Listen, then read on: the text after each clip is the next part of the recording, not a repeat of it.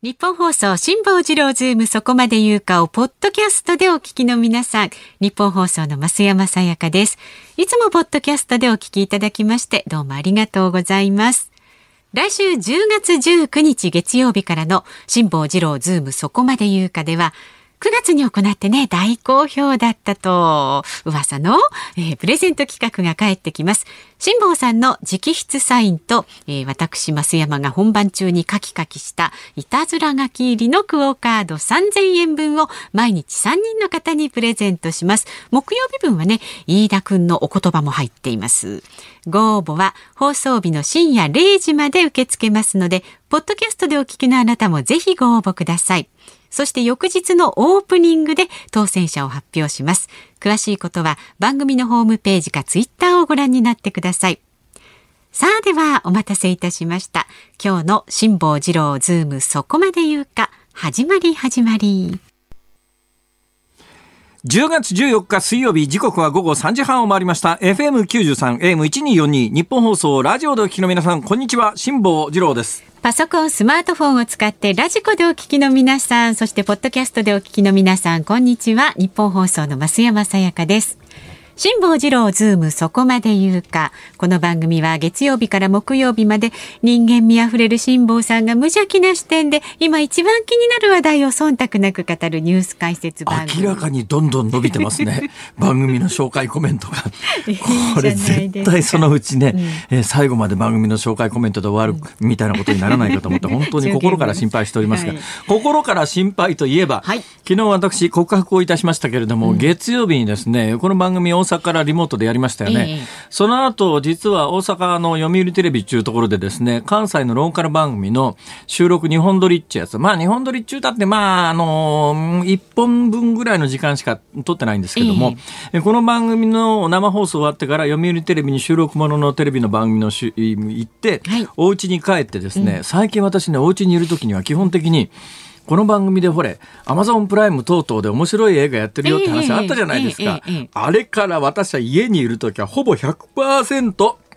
夜に2時間映画見るんですよ。そうですか。ほいで、で、ね、ビール飲みながら、月曜日の夜にお家で映画を見てですね、それがわけわかんない映画でですね、なんかあの、首のところにこう IC チップ埋め込まれたら、その IC チップがあの人間をこう支配し始めるみたいな感じの、最近ね、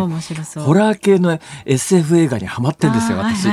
で、またホラー系の SF、一つ見ると、はい、あれ関連付けられてて、あなたの好みはこんなんですって言って、毎日毎日ホラー映画が出てきて、毎日毎日ホラー映画を見てるんです。これでまあいつものように月曜日2時間ほどそれを見て、ふっと立ち上がった時に、クラクラっとしたんです。あれ？これはいかんと。で、私、時々ね、めまいは、まあ、何年かに一回ひどいめまいで立ち上がれないぐらいのめまいが、もう、もう随分続いてるんですよ。はい、で、今回、その映画見始める前は何もなかったんです。うん、映画見終わった瞬間に、ふらふらっと来て、いかんと思って、はい、で、もう12時ぐらいだったから、そのままベッドに倒れ込んで、うん翌朝になったら治ってるだろうと思って火曜日の朝ですよ。ところが火曜日の朝起きて、治ってなくておかしいと思って調べたら血圧が上170に下が110だったというのは、昨日までのお話ですね、今日水曜日で、はい、で翌日どうだったかというとですね、昨日まあそんなこんなで一日やり過ごして、うん、心配してましたよみんなで。まあ、心配するのはただですからね。それでまあ、オンエア終わって、お家に帰ってですね、まあさすがに翌日はなんとかなるだろうと思って、今朝起きたら、やっぱりちょっとね、ベッドから起き上がれないぐらいで、昨日よりは若干マシかなって感じなんですけど、なんかちょっと元気ないし、これは具合悪いなと思ってですね、今日まあとりあえずこのオンエアだけは生放送なんで、まあありがたいことにあの、たくさんの方に聞いていただけてるという話も昨日、おととい伺いましたので、これはやっぱりちょっと皆さんのためにと、別にオンに着せるわけでは決してありませんけれども、せっかくまあ勢いついて始まったものをね、いきなり休むのもいかがなものかと思って張ってきたらですよ、そしたらまああの長官とか勇官とかこう置いてあるわけですよ、でこれ本番始まる直前ぐらいに、実は夕刊の最終版ってやつが来るんです。そね、れで今日の夕刊のネタはどんなものが一面に来てるかなと思って、うんパッと一番上見たら朝日新聞が載ってて、朝日新聞の一面トップの話題が、自宅に破壊しっていうですね。ええ テンションだだ下がり。どんなものを一面に持ってくんだよ、この新聞は。なんだよ。へえ自宅にええ破壊しどうもね、あの、新型コロナの影響でご高齢の方は、あの、今まで考えなかったことを考えるらしいです。これ私気がついてました。あのね、3月、4月、5月、特に4月、5月に、もうとにかく巣ごもりでみんなお家にいる時あったじゃないですか。ほいで、商店なんかもみんな閉まってるんで、です新ね聞の折り込み広告が一気に減ったんですよ。減った減りましたよね、うん。新聞の折り込み広告なくなったじゃん、うん。みたいな時に、でも私ね新聞の折り込み広告が人生の楽しみの3番目ぐらいには入るんですよ。わかりますね。もうとにかく新聞の折り込み広告を 丹念に見てですね、うんどこのスーパーはお肉がうん。100g いくらだとか、レタス1個いくらになってるとか、ええ。ね、あーそれから大好きなのがホームセンターですよ。ホームセンターでキャンプ用品で炭がね、3キロいくらとか6キロいくらとか、うん。そういうのをこう値段を突き合わせてですね、これすね炭買うんならここのホームセンターだなとか、うん。行かないんですけどね、そこから先に行くかというとなかなか億劫になっていかないんですが、朝からこの新聞広告を見るのが大好きなんですが、はい。その4月5月新聞広告が一気になくなった時に、たまに新聞広告 入ってるのを見ると、ええ。お墓の広告ばっかりでなんとか霊だから新型コロナの流行でご高齢の方は感染すると重篤化するリスクが高いって散々ワイドショーでやったじゃないですか。そうすると折り込みチラシの主力がお墓の広告になってですね、毎朝毎朝新聞開くとお墓の折り込み広告が入っていて、うわーこういうものなんだな世の中の思考はと私も真剣にこう見ちゃいました値段とか。お墓ですか、うん。そうなんです私まあ、増山さんのねお宅の事情はもう存じ上げないですけど、私あの次郎という名前からもお分かりいただけるようにええ。次男なんですよ、はい。うちの親父も次男なんです。だから次男筋なんで、うん。うんお墓がないんですよ。なるほど。ね、基本そうですよね。大体あの、日本の文化として、伝統として、長男が大体お墓なんか相続していきますから、それがまあ、今の時代に合うのか合わないのかとかいう議論は別にして、もうそういう慣例になってますから、うん。うんだからずっと次男筋で来てる私のところにはお墓がないんです。うんで、これ自分が死んだらどうなるかって、ふっと考えたときに、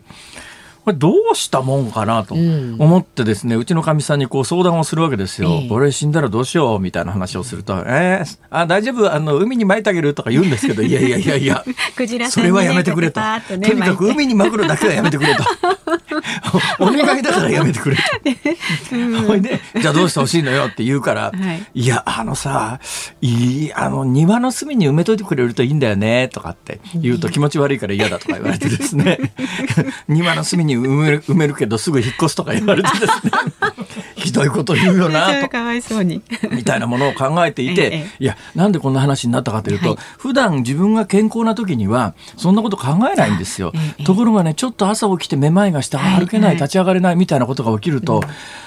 健康のありがたさというのをですねね。まあ何が失って本当に、ううんんあの思い知るかというと多分ですね、私ぐらいの年代の人間はあの配偶者を失うと失った時にそれはやっぱりダメージ大きいだろうなと思うんですが、幸いというか幸か不幸かどうもうちのかみさんと私と残りの余命をこうパッと見渡したらですね、うちのかみさんは私より確実に20年は長く生きそうな雰囲気なんで。お元気。ということは私が存命中にあの配偶者をなくすリスクはそんなに高くなさそうだと、ね、こういうことですけども、えーで次にこれやっぱ健康ですよね。まあね本当そうです本ね当にあのちょっと調子悪いあ頭痛いとか熱があって気持ち悪いみたいなことになった時に、これ治ったら何しようと思うんですけど、この3日間ぐらいずっと考えていて、でここにやってきたら新聞一面見たら自宅に破壊しだよ。どんな記事だよこれ。どうやらですね、あのお墓を作ると、はい。やっぱり何百万とかかかるらしいですよね。結構かかるんですよね。ところが最近ですね小さなあの縦横10センチ10センチぐらいの墓石を自宅用にですね。でどうもですね、私あのなんかで調べたことあるんですが、ええ。確かね遺骨を自宅の敷地の庭に埋めると違法だろうと思うんですけどごめんなさいねいい加減なこと言ってますが、ね。今日のこの新聞記事によると、うんえー、管理の手間がかからず遺骨をもっと身近に保管する墓があっていいのでは法的にも遺骨を埋葬せず自宅で保管するのは問題ないとそうなんですか。いうことらしいですよ。ということなのでだったら、うん、あの私が死んだ後うちのかみさんにですね、うん、じゃあちょっとピアノの上に、ね、ピアノの上に、こう大理石のこうね30センチ、30センチぐらいの,、いやあの板みたいなのを置いて、その上にあの10センチ10センチ10センチのサイコロ型の石かなんかをパンと置いといていただいてですね、いただいてっていうか そこにあの火葬場から帰ってきた遺骨をその上にポンと乗っけてですね、だるま落としみたいな感じにして これとにかく毎日ここに花花でもね備えろと、え言い残してですね、どうせ死んじまったら分かんないですけど、まあ、死ぬ直前ぐらいに俺が死んだらどうなるんだろうとか思うじゃないですか、その時に、あうちのかみさんは私の遺骨を自宅のあのピアノの上に乗っけてくれて 毎日花でも飾ってくれりゃそれでいいかと思って幸せに死ねたりするじゃないですか、みたいなものを今日ずっとこの本番始まる前に考えていて。だからスタジオ入ってくるの遅かったんですね。何を考えてるのかと思いましたこういうのはあまり精神衛生に良くないね。もうちょっとなんか前向きなことを考えないとね。そうそうそう、えー、でもねあの自分でも偉いなと思うのは私今でもこうフラフラしてんですけどフラフラしながらでもこれだけ喋っちゃうって偉くないですか？いやでもね無理しない方がいいですよ。ここだけ頑張って、ええ帰った後に実は辛坊さんに何かあったったら私もすごいなんかこう後味悪いっていうかなんかいやそうでしょ。そう。なんだよ。だけどねだからもしってなったらあまあある意味ありがたいなと思ったのは、うんうん、昨日そんな状況だって私がそんな状況だってみんな知ってるじゃないですか、はいはい、ね、うん、そんな状況でふらふらしながら昨日夜より帰ったじゃないですか、うん、ね？あのその後晩飯どうしてんだろうとか、ね？朝ごはんどうしてんだろうとか生きてんのかどうなのかと 自宅で死んだ 救急車も呼べずに倒れてんじゃないのかとかいろんな想像力を働かせて当然然でしょう。まあそうです、ね、ところがですね、今日午後に至るまで、私のところに直接連絡来たのはうちのかみさんだけだよ。確かにそうですね。私たち心配はしてたんですけど。一文字のメールも打ってきやしない。死んでたらどうすんだよ。持つべきものは愛妻ですよ。ねそこか？いや、そうじゃなくて、あなたたち冷たすぎないか？確かにそうだ。これはね、みんな反省しましょう。反省会です、今日はもう。いいですもう。もう終わったことですからもういいです。い。やでも、はい、いやでも本当に今日もね体調悪かったら、まあ、朝からメールとか送ってこられても迷惑なんですけどね、うん、それ返信するのに携帯を見ようとすると、うんうん、あの空が回りますから。だから携帯見たらちっちゃいところを見るの大変なんですよ。なんかね、ね、あの目が回ってる時って、その携帯なんか見らんないですよ。だからねあのなんか携帯に着信すると分かるじゃないですか、うんはい。はい、あれがすごい迷惑で。もううちかみさんからメールは一発来たんだけどももうそれ見る気力も出なくて、で午後に電話がかかってきたんで電話ならあ目つぶったまんまでもなんとかなるわと思って、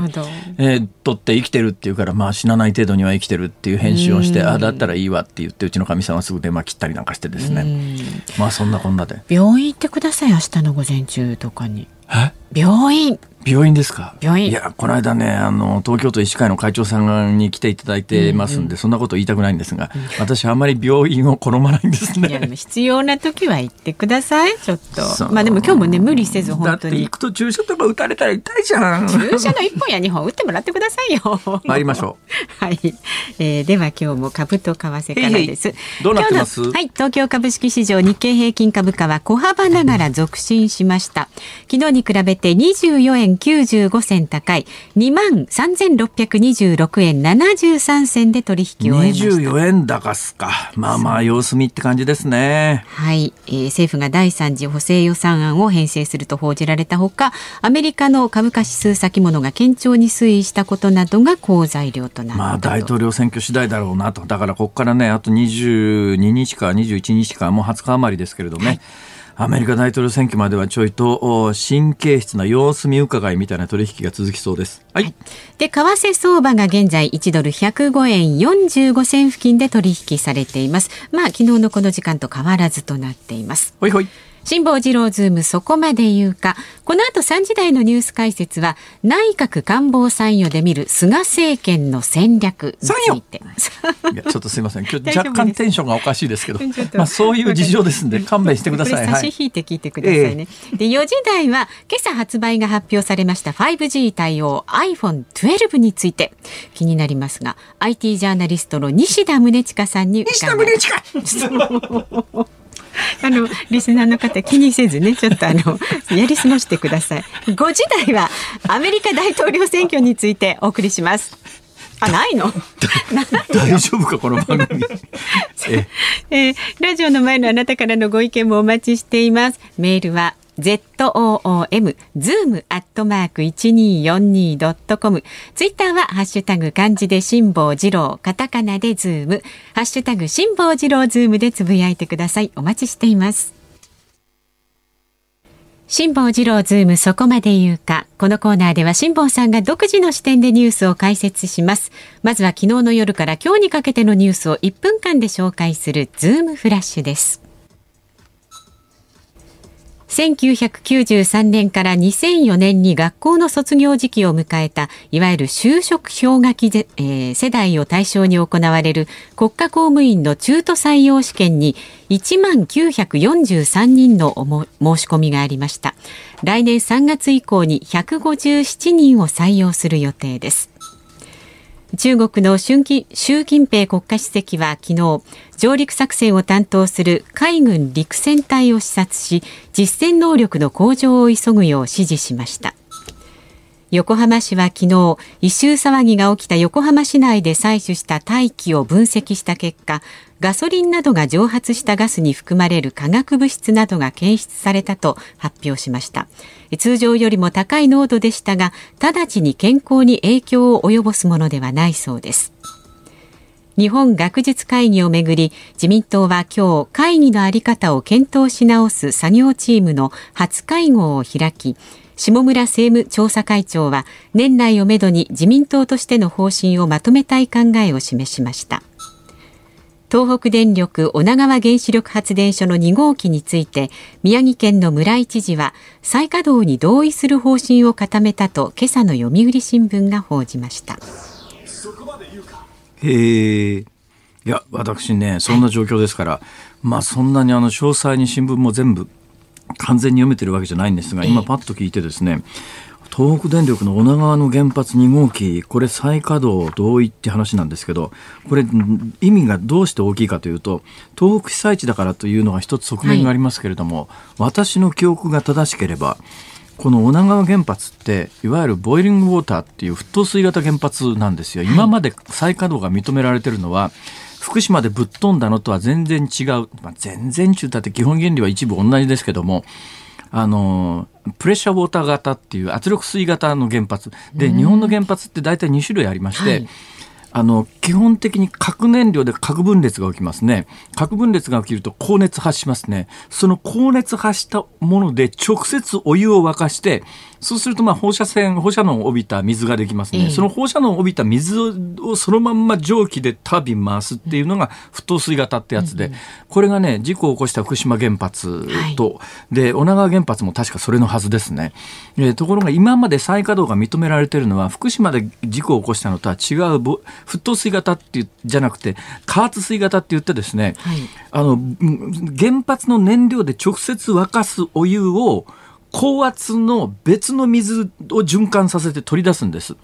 前ここでちらっとお話しましたけど、はい。うん、あのあの新入社員が入った時に、うん、先週新入社員が入った時に話したじゃないですか、はいはいはい、海底では高圧がかかってるから水は100度じゃなくて、もっと高い温度で沸騰するっていう話、だから海底のもう深いところから湧き出てくるマグマに直接触れたような水みたいなやつはとんでもない高温で100度じゃないよと、えー、今地上で空中でこの辺は基本は100度で1気圧だと100度で水蒸気になりますからどんどん蒸発してきますけど何百度というができるんですよ。うんうん、でわざとあのその水に循環水に圧力をかけて100度じゃなくて何百度の高温にするんですね。その何百度という高温のお水をあのぐるぐる回してもう一遍それでお湯を沸かしてそのだから直接核燃料に触れていないお湯で蒸気を使ってタービン回す。これが加圧水型っていうやつなんですが、確かね今まで日本で福島原発の事故以降あの運転が認められてるやつは確か全部加圧水型だと思うんだな。だこれあの女川で沸騰水型が認められるということになるとちょっと今までとは違う意味であのかなり大きなニュースなんだけど,、今のところそんなに大きなニュースだというふうにどうも追いかけてきてないんだけど、もしかすると近々この話は詳しく私ね結構詳しいんですよこの辺り、私はねあのその、えー、加圧水型の原発で事故を起こした美浜原発ってやつも直接取材に行きましたし、六ヶ所村のあの核燃料の再処理工場も直接行きましたし、あのライフワークじゃないですけどこの日本のエネルギー問題に関してはですね、うんまあ、え、何ですか？何ですか？私がまあと言っただけでどうしてそんなに受けるんですか？顔。え、何ですか？顔？ラジオじゃ顔は伝わんないっしょ。ドヤ顔が過ぎますよ。まあそうですね。えー、おいおいこの原発話、日本のエネルギーの話はお話ししていこうと思いますが、はい、その前の話で今日一番最初のですね、ちょっと気になったっていうかですね、今になって一部のマスコミは何を言ってやがんでと思うんですが、うん、あの一番最初のニュースでいわゆる就職氷河期時代に、えー、たくさんの方が就職できずにですね、はい、まあ、フリーター等にならざるを得なかったという話があって、うん、そういう皆さんを救済しなきゃやっぱり今後の日本のためにならない、うんうん、でこの方々がまともに就職してなくてまともな賃金を得られていなくてだから結婚ができなくて日本のあの少子化を進めちゃったっていう側面は確かにあるわけですよ。だからこの皆さん、なんとか、あの、えー、一定以上の収入が得られる仕事についてもらうっていうのは、とても大切なことなんだけども、さは去りながら、一部のマスコミがこれを言うのは何を言ってやがんでと、私はもうこの何十年間、マスコミの内部にいて、いろんなマスコミ見聞きしてますけれども、えー今これって必死になって騒いでて、あの、政府の責任だって言ってるとある新聞なんかは、この1990年代何を言っていたかというと、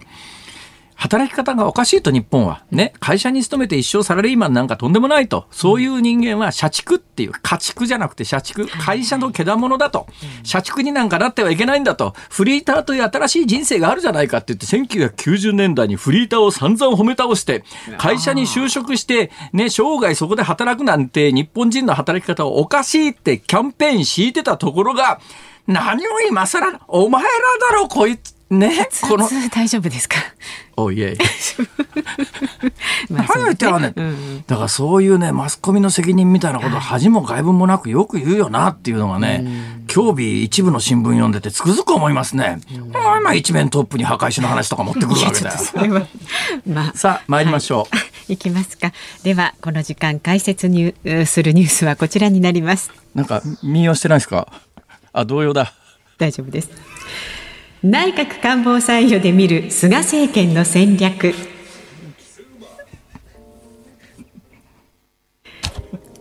政府は昨日新たに内閣官房参与として日本のインターネットの父と呼ばれている IT 分野の第一人者慶応大学の村井淳教授ら6人を任命することを決めました。えー、内閣官房参与とは何をする仕事かというと、まあ、総理大臣の横にいてですね、まあ、いつもいるわけじゃありませんけれども、えー、えー、アドバイスを、アドバイスをする人たち、多分もうすでに5人ぐらいいるはずですから、これ6人任命で11人、ね、11人体制になるはずですね。うん、その11人体制の中には前、あの、安倍さんの側近だったような人もいますから、えー、で、その人たちの、影響力で、えー、というか何かこう疑問に思ったりなんか考えてる時にどうしたらいいかなって身近になんか聞ける人がいるといいよね。って、はい、まあそんな立場の人でありますけれども。日本放送に馴染みの深い方が、ね、いやだからねこれ完全日本放送人脈じゃないか？だって今回選ばれた6人のうちの、えー、筆頭格は高橋洋一さんはい、元財務官僚で、これあの、消費税反対の先方ですね。消費税反対の先方で、あの、夕刊富士に毎日連載持ってらっしゃいますけども、ね、とにかく連日、日本学術会議っていうのはいかにとんでもない会議で、6人の除外というのがいかに正当かというのをずっと書いてる方ですから、はい、えー、それからですね、三宅邦彦さんも、これ、飯田君の番組、だからね、完全に飯田君人脈ですよ、これ。あらま。ちょっこのだから菅内閣はもしかすると飯田内閣と言い換えても 過言だな。そのあたりね明日聞いてみましょう。熊谷光丸さん私を結構よく知ってます。じゃあ、はい、なかなかいいラインですね。連日 もう4時台にもお送りします10月14日水曜日時刻は午後4時を回りました。有楽町ニッポン放送第三スタジオから辛坊治郎と。増山さやかでお送りしています。ニッポン放送辛坊治郎ズームそこまで言うか。辛坊さん、皆さん暖かいですよ、ツイッターでね、ええ緑頭さん。辛坊さん、無理しないでほしい。はい、ありがとうございます。優しい。優しいですね。こちらもツイッターですが、ケン二十七さん。ほいやいや変なテンション。大丈夫っすか？辛坊治郎さん。変なテンションって。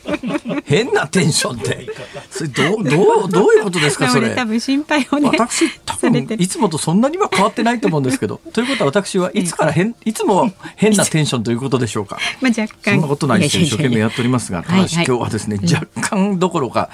うんただ不思議なもんですね、ええ、私ねこの商売やってて自分でも不思議だと思うんですけども、はい春先花粉症に私も、えー、私ね本当にあの高校時代にあの気管支喘息だったことがあって、うん、子供の時から花粉症私が子供の頃はまだスギ花粉症という名称はなかったんです。そうですよね。で、えー、毎年1回か2回の定期検診みたいなやつが学校ありますよね、集団検診。あの時に耳鼻科のお医者さんにうん慢性副鼻腔炎ですね、うん、かなんか言われてですね。うん、であの耳鼻科行って吸入したりなんかするけどちっとも治んないんですよ。えー、で後にそれがあ花粉症だということが分かって花粉症という名前が出始めるのが私がもう高校大学ぐらいからですね、はい、そのぐらい、えー、そんなもんに悩んでてもだから春先になると結構えらいことになるんですが、うん、あのねテレビのオンエアの一瞬だけはピタッと止まるんです。さすがこれなんか多分ね、アドレナリンかなんかの都合なんだと思いますよ。ね、だからなんか薬で使うようなアドレナリンが自然に生成されたのが、生放送、基本私生放送をベースにいろんな仕事してますから、はいはい、その生放送をやってる1時間とか2時間の間だけ、どっかーんとアドレナリンが噴出して、えー、花粉症なんかでもピタッと止まるんですよ。うん。だけどその後余計症状がひどくなるんで昨日なんかもそうですよ。昨日も5時半までね 文句も言わず一言も解説を、えー、あそんなことないね。冒頭言ってましたね。ちょっと言ったけどまあでも、ね。ね、だけどテンション、まあ、とりあえず5時半までやって5時半終わった瞬間にダーンと落ち込んで今朝まで来てでここへやってきて本番始まってなんとか今立ち直ってますけどもそれまで宇宙がぐるぐる回ってたんですから、はいはいはい、もう地球の自転を感じるってあこういうことなんだな。そんなに天体の動きを感じる。あ宇宙の中心に俺がいる。あちょっとやっぱりテンション変だ。ななんか今日は まあまあ落ち着いてください、はいはい、あのゆるゆるとねやってください。無理せず。ありがとうございます。はい、えー、番組ではねまだまだいろんなご意見をお待ちしております。メールは ZOOM zoom アットマーク 1242.com ツイッターハッシュタグ辛坊治郎ズームでつぶやいてください。で、ここで番組からのお知らせ。来週10月19日月曜日からの辛坊治郎ズームそこまで言うかは、特集知ってること全部喋っちゃうよスペシャル。とりあえず辛坊治郎の話を聞け。ということで。大丈夫ですか？そんなタイトルつけちゃって。まあ大丈夫ですよ。来週には元気になっていただいて思う存分もう3時台4時台はね気になる話題について切って切って解説していきますので。いなかったら鍋ちゃんが大学やるからよろしく。ええって言ってますよ。で初日はですね19日月曜日橋本徹元大阪市長がこの有楽町のスタジオにいらっしゃいます橋本徹来るなら大丈夫だろうもうほっといても いやあのぜひあのねあのうまくやっていただければと思います。ですか？ええ、うん、で5時台がやっていただければ いやいやいやそれいや 穏便に、えー、5時台特別企画辛坊治郎がこっちから行くかということでねコロナ禍で頑張る企業の本社を辛坊さんがね訪問したりもしておりますのでご期待ください。さらにはあの豪華プレゼント企画戻ってまいります。世界に1枚しかない辛坊さんのサインと私がちょっと落書きしたクオカード3000円分を毎日3人の方にプレゼント。木曜日は飯田君のねお言葉も入りますので。飯田君のお言葉って。言葉って。何者よ飯田浩二ね番組のホームページご覧にでもわかんないよ。飯田浩二君の番組のレギュラー出演者がみんな、あの内閣参与にななりましたからね。もしかすると飯田浩二政権を裏から操る男。怖いです、ね、明日来ますか？飯田君。明日来ます来ます、えー、なんかちょっと色がねあの黒っぽくなってましたけどね日に焼けて。違いますよ。健康的に日に焼けて健康的に日に焼けたんだ。飯田君黒くなったらどっか悪いんだろうなって。そうとしか思えないところが飯田君の個性だね。元気そうでした、うん、さらにはですよ日本放送朝の番組この飯田浩二の OK 工事アップの番組内で6時43分頃から放送中の女優の黒木瞳さんがナビゲーターを務める朝ナビに、はい、来週1週間はなんと辛坊さんが登場私と共演ですよ。あの黒木瞳さんですよ。ですよ。びっくりだね。そんな時が来るとは思わなかったな。そうですはい。生きててよかった ね、聞いてください。さらにさらにですね、10月24日土曜日朝5時から放送の徳光和夫とくモリ歌謡サタデーにも辛坊さんゲストでご出演です。もう辛坊祭りですよ。どうぞお楽しみになさってください。いやいやみんな番宣兼ねてやっております。そういうわけじゃないのか。でもしっかりあの番組宣伝もしてきてくださいね。ね頑張ります。はい。この後は 5G スマホにズームします。辛坊さんが独自の視点でニュースを解説するズームオン。この時間に特集するニュースはこちらです。ついに 5G の iPhone の発売へ。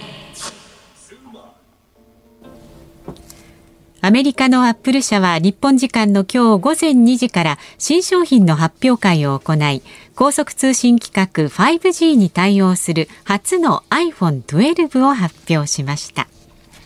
いやこれ私ものすごく興味があるんですけどいやそれは私もあの増山さんも iPhone 使ってるから興味があるんで、はいうん、これ iPhone 使ってない人にとっては何の興味もないって話じゃないのかしら。だから今日は申し訳ないですけれども、うんうん、iPhone 使ってない人は何を言ってやがんでこいつらはという目線で結構です。はい。あでも 5G は結構気になるんじゃないですか？5G ですか？どんだけすごいものなのか、ね、そうですね。あのうん、あの他のスマホ、アンドロイドのスマホでもね、iPhone じゃないスマホでも 5G は重要ですから、そのあたりはぜひ聞いていただいて、はい、じゃあ、どうしてくれるんですか、スマホ使ってない人は。いやまあ将来的には使うかもしれないということね。そうですね、えー、残念ながらあのリスナーさんの皆さんの中でスマホをまだお使いじゃない方、まあ、ぶっちゃけ言いますけど、うんうん、スマホ便利です。あのいっぺんスマホに手出すともうね、うん、離せないですね、うん、なんかスマホにあの支配されちゃってる人がよく電車の中等でいっぱいいますけどね、ね、なんか結構中年の親父でもずっとスマホのゲームハマってる人いるよね。ますよね。あれだけど俺同世代としてね、うん、ちょっとちょっと君あんたさ他にすることないのと 俺電車乗ってて素朴に思うんだけどさ。聞いてみたらいかがですか若い人ならまだわかるけどさ、うん、結構おっさんゲームにはまってるよね。おじさんって結構ハマるらしいですよ。おばさんじゃなくて？あ、まあ、中高年の方も男性が？あどうなのかしら？年齢的にちょっとそのあたりも聞いてみますか。で、ね、今日は専門家でしょ？はい IT ジャーナリストの西田宗近さんと電話つながって西田さんどうもこんばんは。よろしくよろしくお願いします。よろしくお願いします。あの我々ものすごい素人ですから。大丈夫です。あの、はい、アホに物言うように教えてください。お願いします。お願いしよろしくお願いします。お願いします。いや、あのですね、iPhone なんですけど、iPhone5G が発売されたんですか、これは日本はどうなんですか、日本はですね、えーと、えアメリカとかと同じように発売になるんですけれども、え予約が金曜からスタートして、はい、えー、発売が来週の23日からということになってます予約は今週の金曜日、今度の金曜日からですね。はい、そうです、でじゃあ実際に手にできるのは来週のはい、23日から。1週間後ですね。23日1週間後ですね。1週間後ですか。はい、どうですか？あの、ちなみに西田さんはすぐ欲しいタイプですか？まあ、仕事から欲しいですね。あ、とりあえずね、とりあえず買わないとって感じですか？まあ、それが言い訳ですね。はい。いや、西田さん、西田さん買うとしたら、これ何種類も出るわけでしょやっぱり一番高いのいく4種類出ますね。はい。あの、僕自身は仕事のカメラとしても使うので、ええ、一番大きい、一番高いのを買うんですけれども、え、個人的に仕事関係なければ、一番安くて一番小さい iPhone12 ミニがいいな、おすすめだなと思います、ね、どうしてですか？あの今までの最近出た iPhone の中で一番ちっちゃいんですよ。どのぐらいちっちゃいんですか？一番軽いんですね。あの今、一番小さい iPhone が、えー、iPhone SE というやつですけれども、これよりもさらに一回りちっちゃい。はいはい、画面は？画面は、えーと5えー、5.7インチ。だ結構大きいんですね。はあ、大きいんですけれども、サイズとしては、えー、手のひらにちょうど乗るぐらいで。日本人片手で簡単に使えるぐらいの大きさになってます。私ね、iPhone、確かね、私の記憶だと 3G っていうのがありましたよね、一番最初かな。はい、ええ、そうですね、日本で一番最初に売られたあそれ、僕ね、3G から使ってるんですよ。で、3G から次、iPhone4、4に乗り換えて、であと2つ置きぐらいに次6で今8なんですよ、使ってるのが。で、昔の iPhone って、あの、はい、後ろと前が真っ平らで、周りに金属の縁取りが、これ平面でぐるっと取り巻い、リボンみたいに取り巻いてる形だったじゃないですか。で、私ね、ね今日その iPhone5G の新発売のやつ見たら、形がね、一番最初の頃の iPhone に似てるなと思ったんですけど。そうですね。あの、実は今のアップルの新しい製品、iPad なんかも、あの四角い形に戻ってきていて、そ、ね,、の結果、ちょっと薄くなったり、ちょっとちっちゃくなったりしてるんですね、うん、あの角が丸いところが取れてるので、コンパクトになってるっていう部分もあります。あいや、それでね、で改めてその 3G、4のやつ、私、あの売らずに全部取ってあるんですけども、持ってたら、もこの間、ちょっとね、発掘してみたら、意外と重いんですよ。どう、ね、どうなんですか、今の新しいやつは？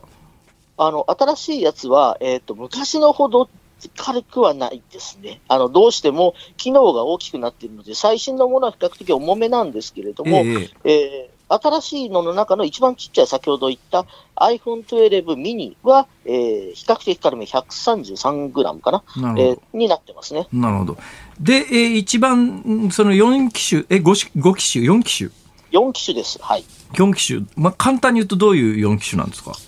簡単に言いますと、ミニがあって、はいはい、一番スタンダードな iPhone12、12があって、はいはい、でカメラが性能が高いプロというのが、12プロと、えー、サイズが大きい12プロマックスというのになってるんですね。で、このプロマックスというのは本当にプロ用のカメラがついているような、一眼レフにかなり近い性能のものになっている。でもちょっと高いというふうに差別化していると思っていただければいいと思います。私ね、その iPhone のカメラでね、ごめんなさいね、細かい話で、不満なのがですね、私8プラス使ってるんですよ。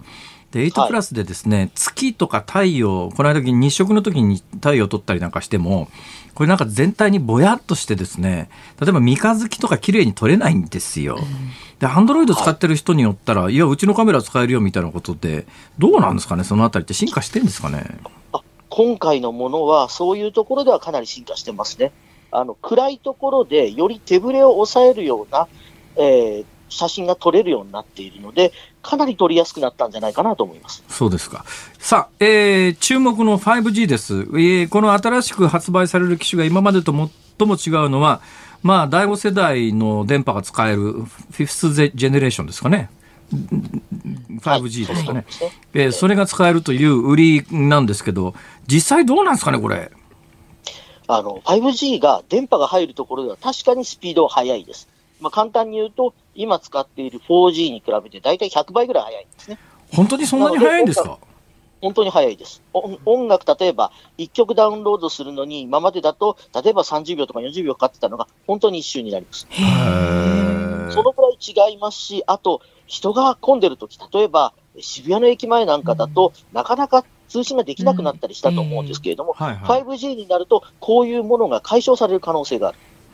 かなり使いやすくなると思います。ただ、問題なのは、5G が使える場所というのが、まだ非常に狭いということなんですね。ですよね。そもそもね、でもね、これ iPhone に関して言うと、今日午前2時から全アメリカで発表で、えー、日本ではまだ来週末しか手に入らないということは、iPhone で今のところ 5G が使える機種がないわけで、西田さんはど、どの機種で、Android で実験されたんですか ?Android はあるんですか、はい、もう 5G が。Android はもうあります。あの、Android はもう1年以上前から、えー、5G 対応のものがあって、日本も今年の春から発売してます。はあ、じゃあその 5G で、あの、iPhone じゃないやつで、えー、試されたということですね。そうですね、はい。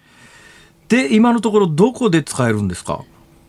まあ、簡単に言うと、東京であるとか大阪などの、えー、繁華街の、えー、駅の近くであるとか、あと、携帯電話ショップの前であるとか、本当にスポットなんですね。あと、本当は、えー、オリンピックがあれば、オリンピックのスタジアムだとか、えー、そういったところでも使えるようにするという予定だったんですけれども、ちょっと遅れ気味で、まだあの家の中に 5G の電波が入ってくるといったような状況ではないですね。え、それって今、どうなんですかね、4G って今、あの主力になってるのは 4G ですよね。はい。で、この 4G って基本的に日本中どこでも今使えるんですか？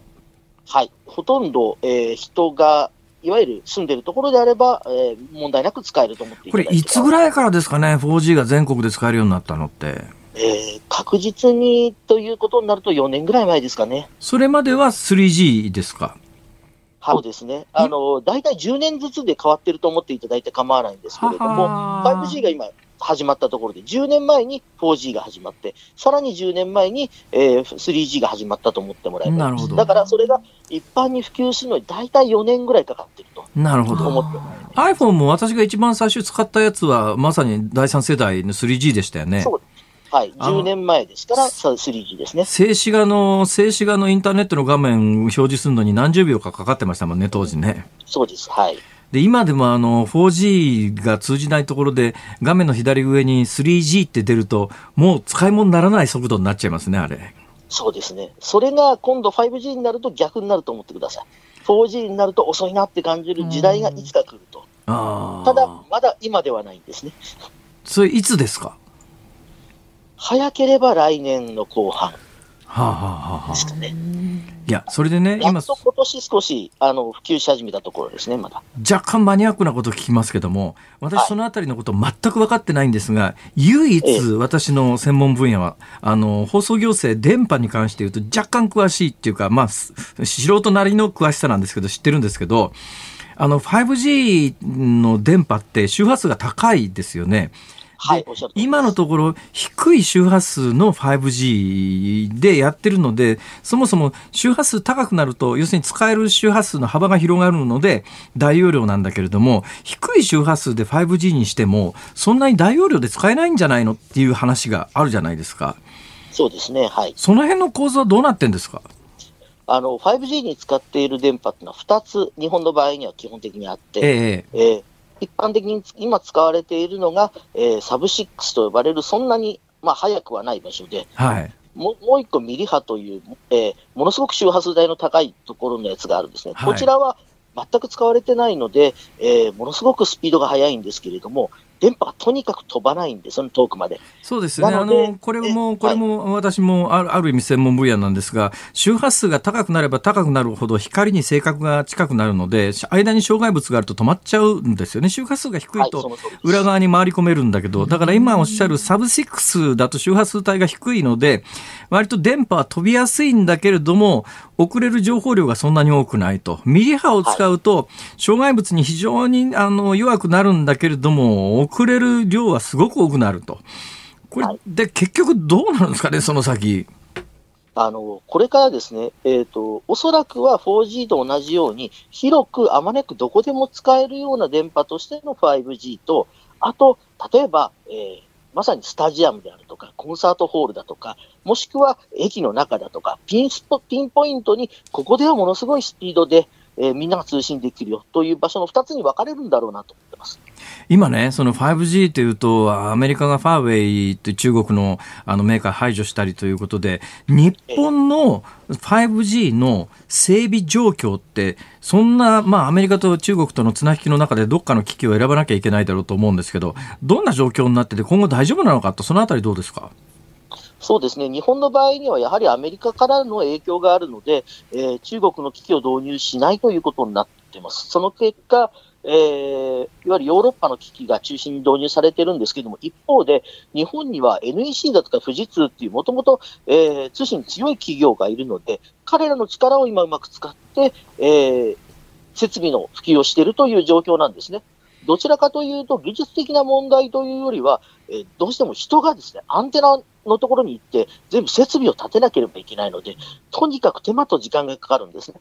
なので、いかに人をたくさんかけるかであるとか、予算をかけるかであるとかっていうことが重要になっていて、それがまだ追いついていないというところだと思います。結局、5G に切り替えようと思うと、基地局作って、基地局の機器も更新してという作業が必要になると、まあ、あの携帯電話会社の設備投資って相当大きくなるならないとできない作業だろうと思うんですが、私はね、今、菅政権が進めている携帯電話の料金下げましょうは、それはそれで結構だし、誰も反対はしないだろうと思うんだけど、だけど、そこにエネルギーを費やして、既存の携帯電話会社が、その 5G 用の整備のお金がなくなっちゃうと、なんだか日本だけ遅れていくというようなことにならないかと、若干心配なんですが、どうでしょう？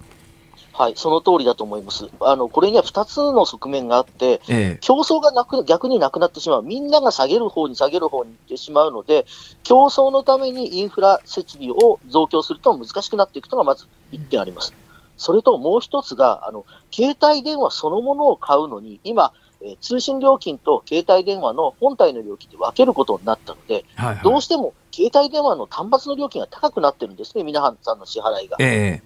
そうすると、5G が出ても、今、うちが 5G が入らないから、高いスマホは買わないでおこうということになって、5G のインフラをいくら増設しても、皆さんがなかなかスマホを買わないから普及しないという可能性があるんですね。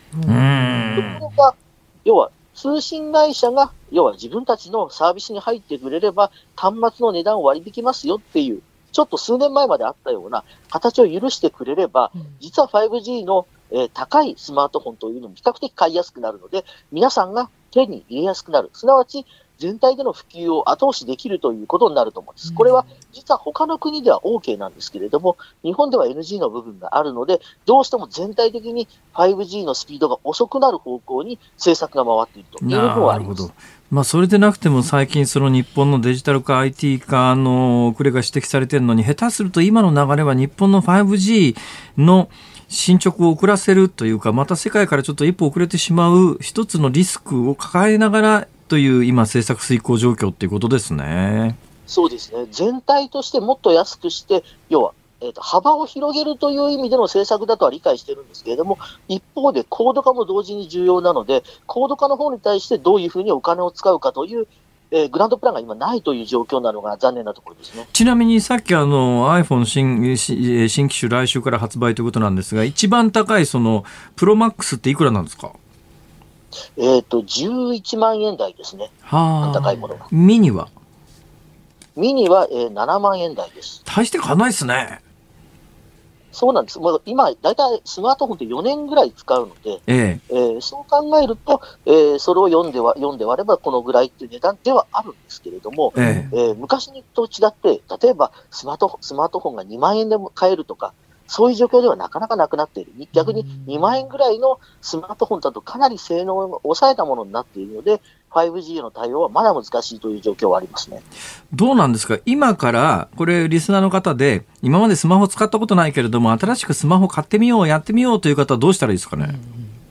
あの、二つ方法論があると思います。えー、あの、安くて、えっ、ー、と、手頃なスマートフォンっていうのはもちろんもうかなり性能上がってるんで十分なんですね。はい、これに、えっ、ー、と、比較的安い通信プランをつけて、安価に始めてみるというのはありです。はい、ただ一方で、どれだけ通信を使うかわからないんですね、皆さん。ええ、安ければいいやって使ってみるんだけど、えー、はまっちゃってずっと使っていると、通信料金が結局高くなってしまったみたいなことがある。はい、なので、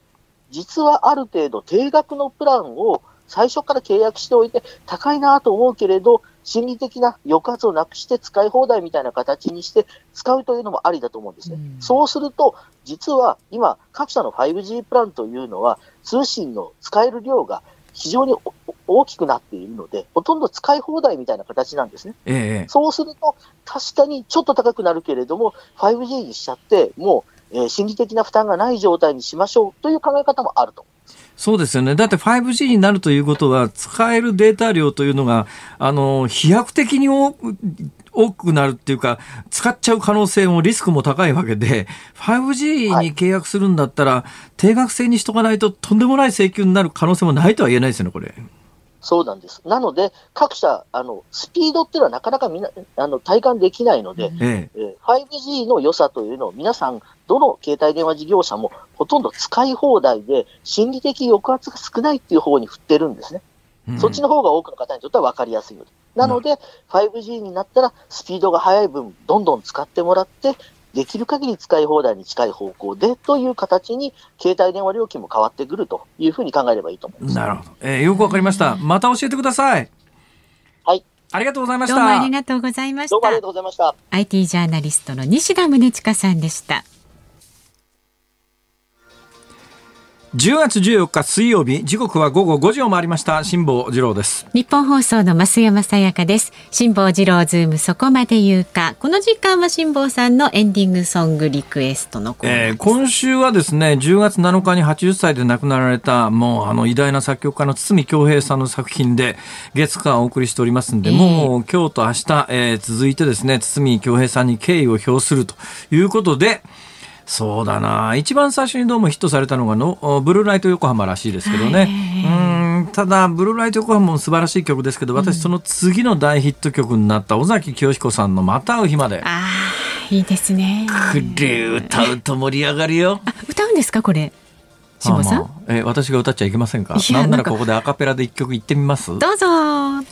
やめときます。ちょっと曲まで絞ったのに、血圧が高いで、これ血圧高い時に、これ張り上げるとプチっていっちゃいそうな気がするんですよ。すね、今日は、ええ、今日はやめときますんで、体調のいい時またあよろしくお願いします。体調のいい時歌うそうです。尾崎清彦、また会う日までよろしくお願いします。カラオケも用意しておいてください。いらんちゅう。今日はいい。えー、ラジオの前のあなたからのご意見も。私を亡き者にしようと思ってませんか？心配してるんですよ。全くそういう感じが感じられないのはどういうことなんだろうな、これ。心配してます。本当にリスナーの皆さんとともに。あありがとうございます。リスナーの皆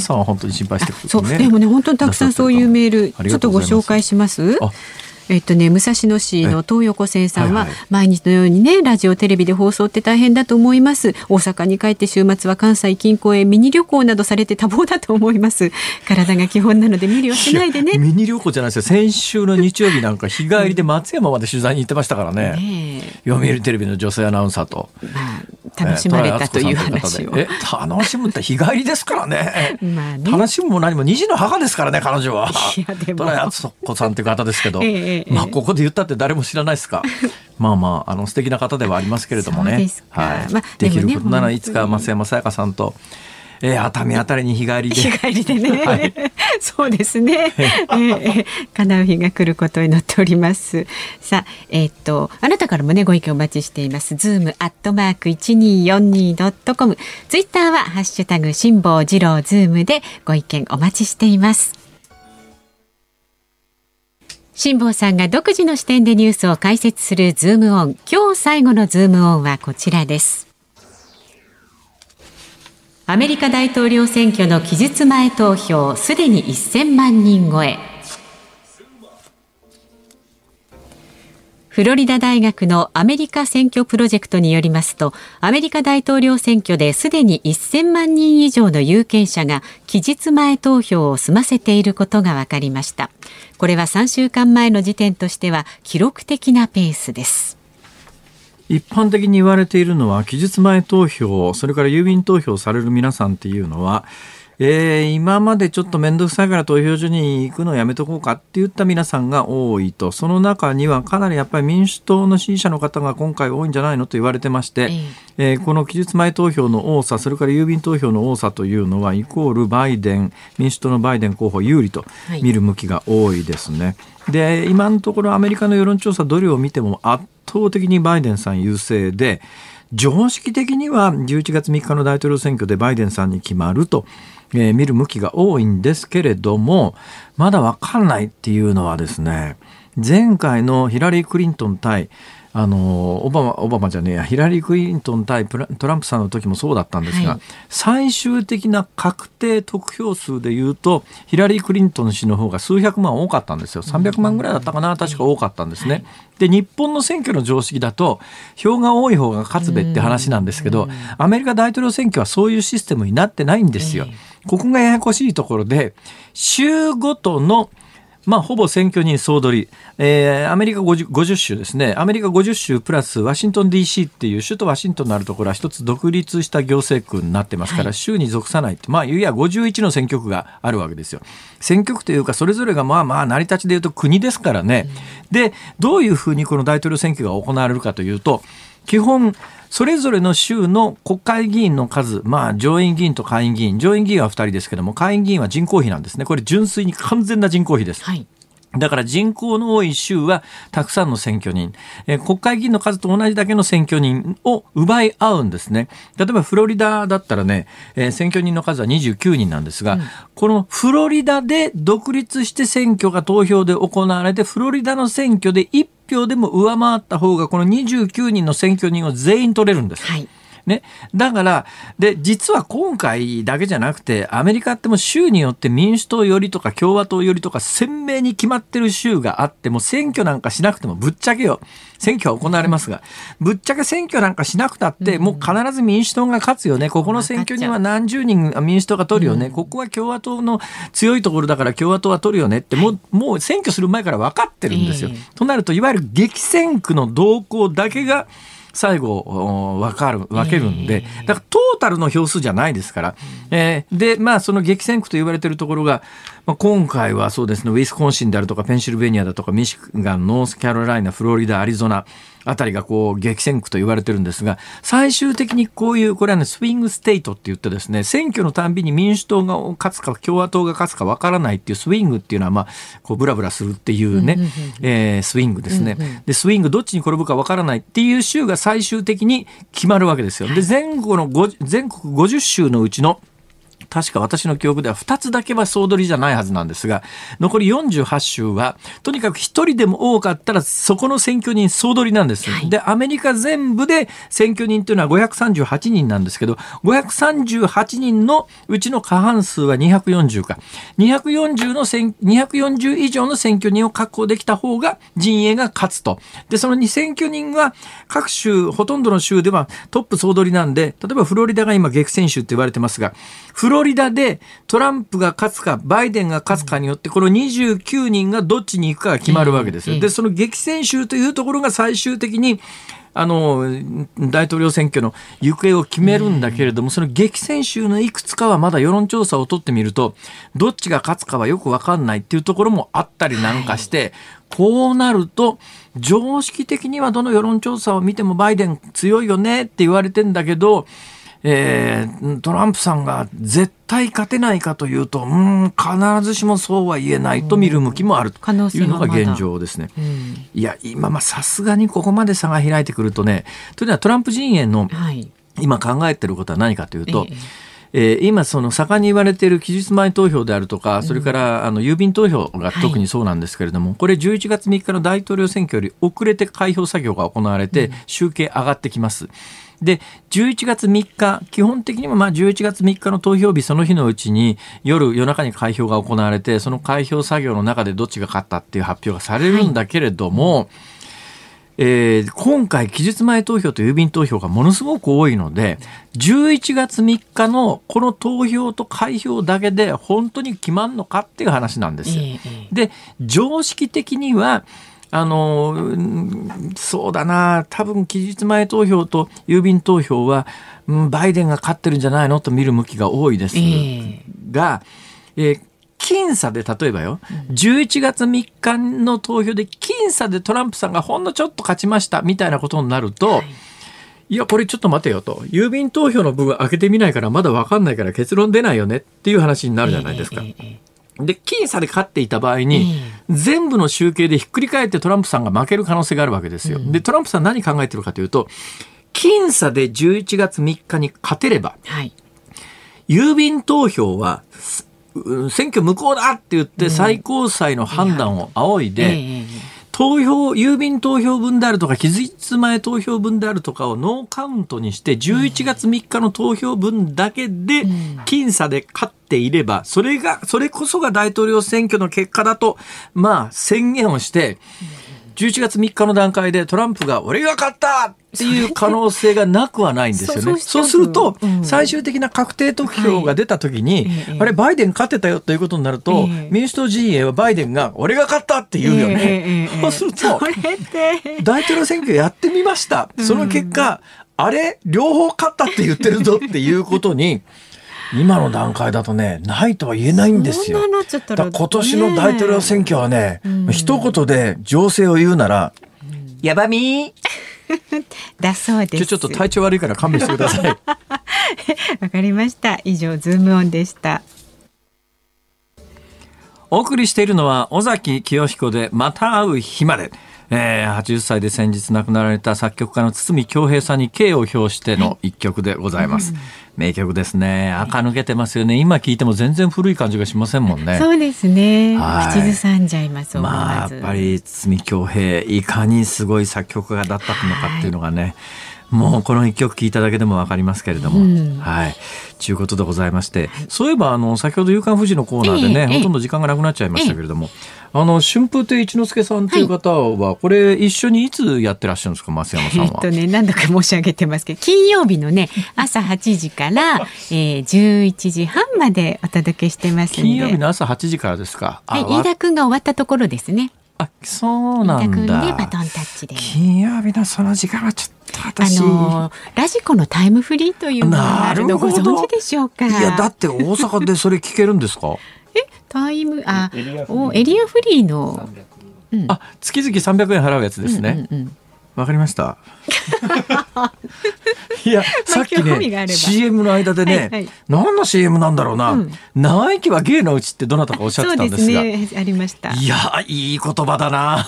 と思ってですね。そうです。そうですね。私もとりあえず、まず目標は長生きということで。はい、そうそう。だからね、ちゃんとお薬飲んで、健康管理をしっかりと病院行ってください、ね、そんなこと言ってていいんですか？そうそう、お聞きの日本放送、この後は健康あるあるワンダフを挟みまして、日本放送ショーアップナイターです。今日は東京ドームから巨人対広島戦、解説井端博和さん、実況諸岡正アナウンサーでお送りします。で、明日朝からの6時からの飯田浩二の OK 工事アップコメンテーターにはジャーナリストの鈴木哲夫さんをお迎えしまして菅政権発足から1ヶ月当初言われていた仕事重視は本物か？をチェック。それから北朝鮮の拉致被害者5人の帰国から18年ということで横田めぐみさんの弟の横田拓也さんにお電話でお話を伺うと。飯田君明日久々に復帰ですけども、はい、なんかレギュラーメンバーが飯田君の番組の続々内閣参与になって、ね、番組は大丈夫なのかというあたりもですねじっくり問い詰めてみようと思います。